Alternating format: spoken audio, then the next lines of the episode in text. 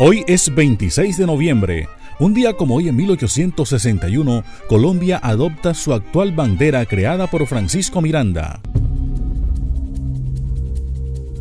Un día como hoy en 1997 fue la masacre de Dabeiba, Antioquia, donde fueron asesinadas 18 personas.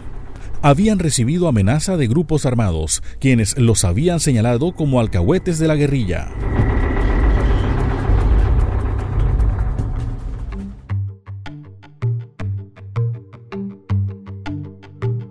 Un día como hoy en 1960 murió Gilberto Alzate Avendaño, abogado, periodista y diplomático colombiano.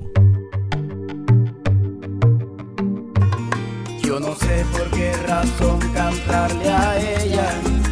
Un día como hoy en 2002 murió Fernando Borrego Linares, conocido artísticamente como Polo Montañés.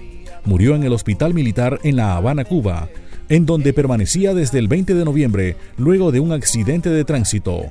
Fue cantante cubano, premiado con un disco de platino por su trabajo discográfico Guajiro Natural. De olvidarla y no he logrado arrancarla ni un segundo de mi mente. Un día como hoy en 2003, el avión supersónico Concorde voló por última vez. Un día como hoy en 2006, en Ecuador, Rafael Correa fue elegido presidente.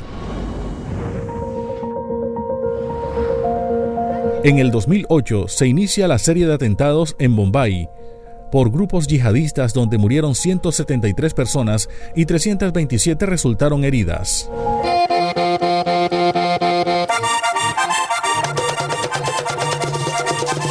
Un día como hoy en el año 2000 nació Loraine Lara Mercado, acordeonista sabana larguera, primera reina del Festival Vallenato, título que ganó en el 2019. Pasaron las efemérides con el apoyo documental de Antonio Cervantes Mesa. Les habló Elvis Payares Matute.